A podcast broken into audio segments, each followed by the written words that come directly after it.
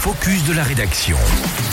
Se laver les mains sans eau ni savon, c'est le pari complètement fou que s'est lancé la ville de Salanches, une chose désormais possible depuis début mars et pour les élèves. On le sait d'autant plus depuis l'apparition du Covid-19, le lavage des mains est un enjeu sanitaire majeur qui plus est auprès des plus jeunes, notamment au sein des établissements scolaires. Si le virus semble reculer, avec lui les bonnes habitudes se perdent. Pour la ville de Salanches, c'est maintenant qu'il faut agir et c'est donc chose faite depuis le début du mois. Trois établissements sont ainsi équipés de bandes de désinfection, l'école de Saint-Martin, la maternelle de Vouillou et l'école élémentaire Simone Veil. Émilie, comment fonctionnent ces bornes exactement? Eh bien, les Everclean, puisque c'est leur petit nom, permettent aux élèves de se nettoyer les mains grâce à une lotion végétale sans alcool.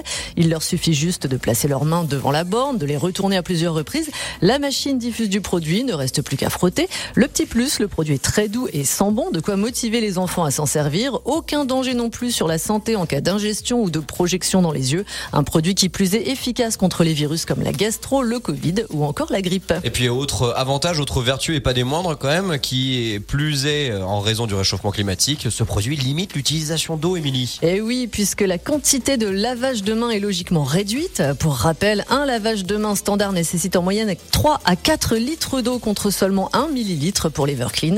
Des machines qui pourraient donc faire des émules au sein de la commune. Et ben c'est top évi- évidemment pour euh, notre planète, pour aussi eh bien nos petits bambins, histoire qu'ils aient les, les mains propres pour se mettre à table. Merci beaucoup ma chère Émilie Bellet. 7h17 sur Radio Mont Blanc.